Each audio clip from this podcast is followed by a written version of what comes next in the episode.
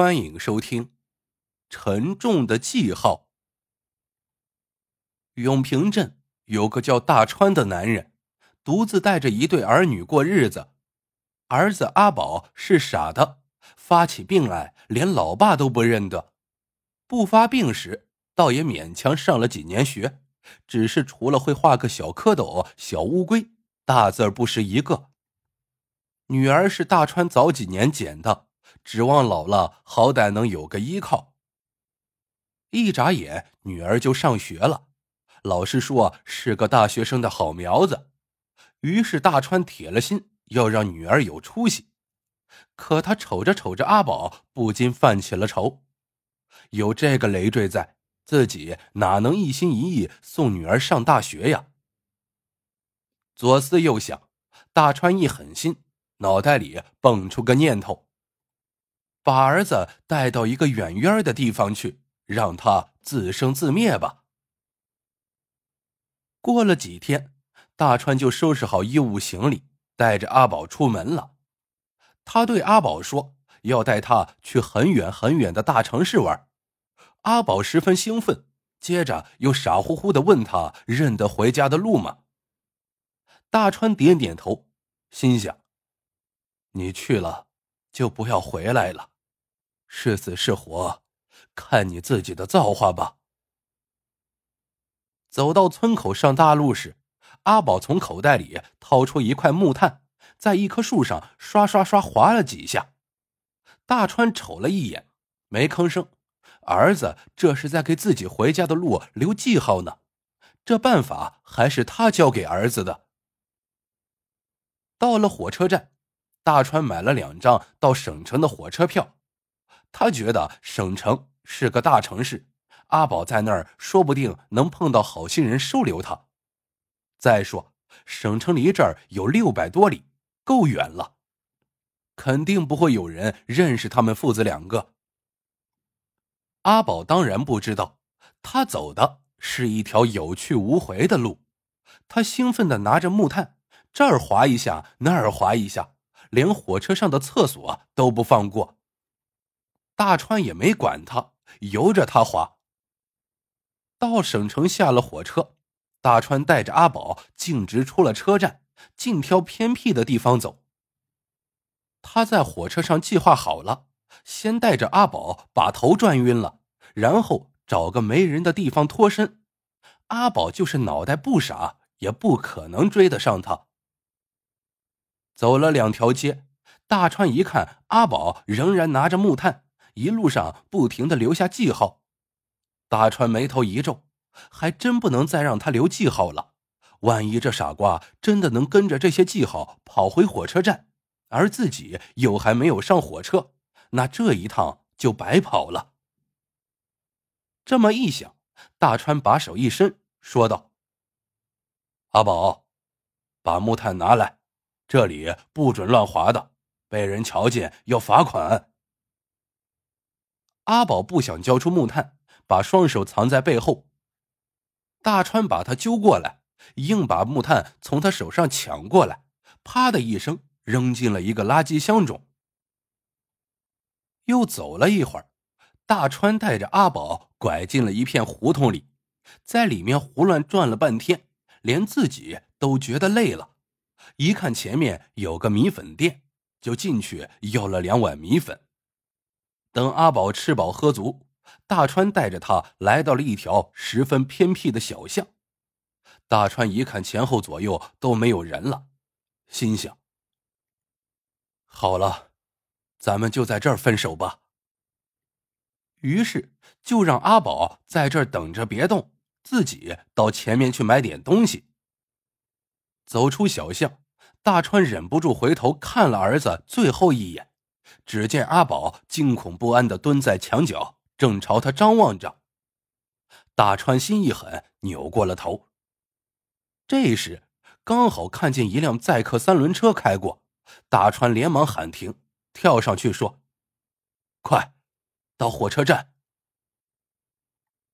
到了车站，大川捂着胸口，在台阶上坐了下来。他明白，从现在起。这辈子永远也见不到儿子了。他在地上呆呆的坐了好久，这才慢慢的站起身，走去售票厅买票。要掏钱的时候，大川猛地一惊，掏进了全身里里外外的口袋，只找到十几块钱，远远不够一张火车票的钱。他这才想起来，钱都留在阿宝带着的袋子里了。出发时，他在那个袋子里塞了几百块钱。打算到时候拿出一百回家就行了，其余的都留给阿宝。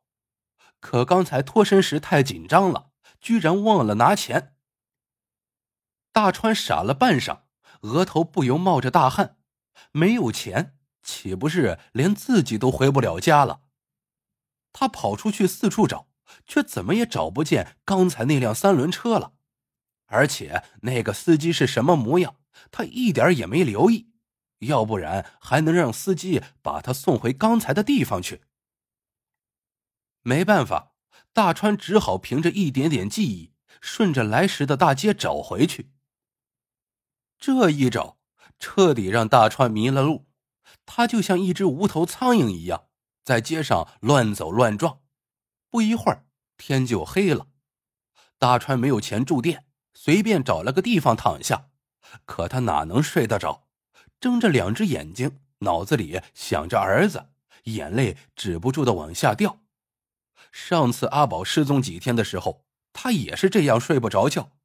可这回是他自己把儿子丢掉的呀。想着想着，大川啪啪啪的就给了自己几巴掌，泪流满面，喃喃自语：“老天爷，保佑我找到阿宝，我再也不做傻事了。”以后的日子再苦，两个孩子我都要。第二天，大川又足足在街上走了一整天，却还是没能转回到那个地方。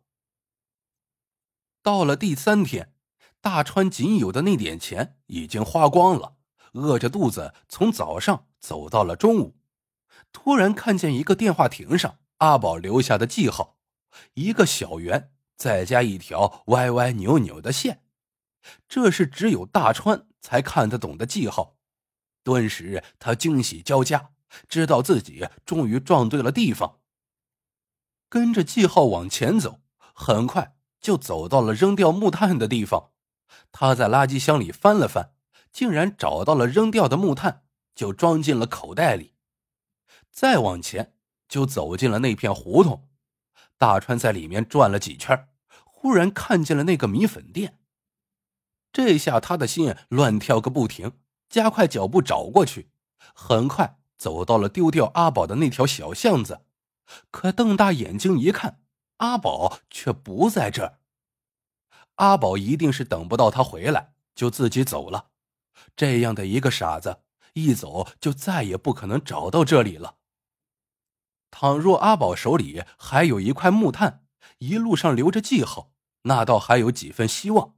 可木炭早被大川扔掉了呀！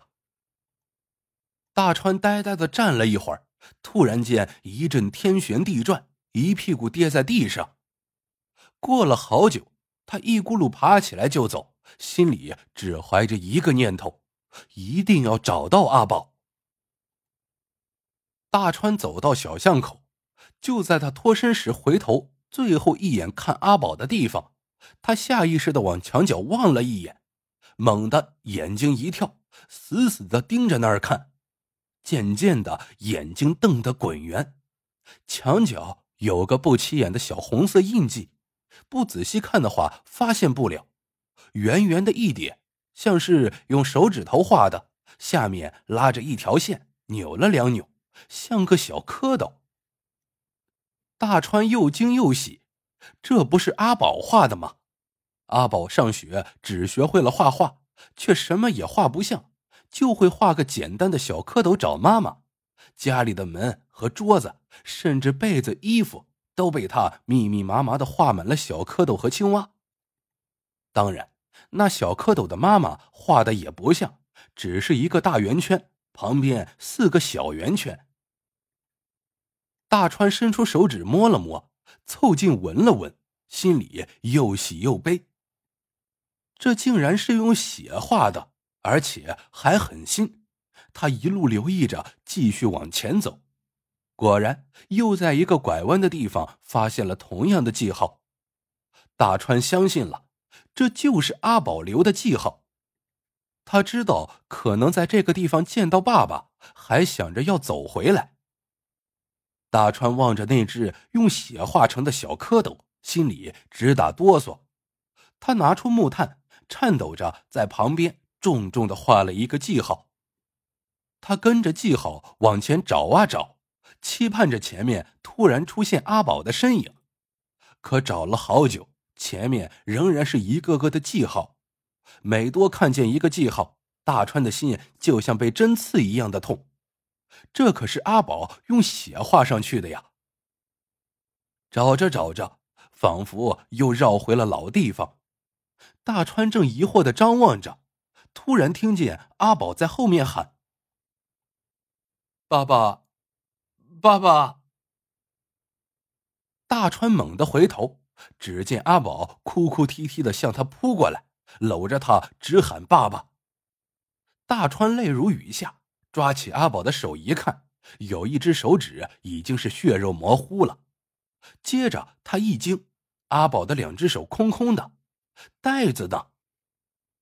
阿宝含糊不清的说：“袋子丢了，没了，不见了。”大川怔了怔，这下怎么回去？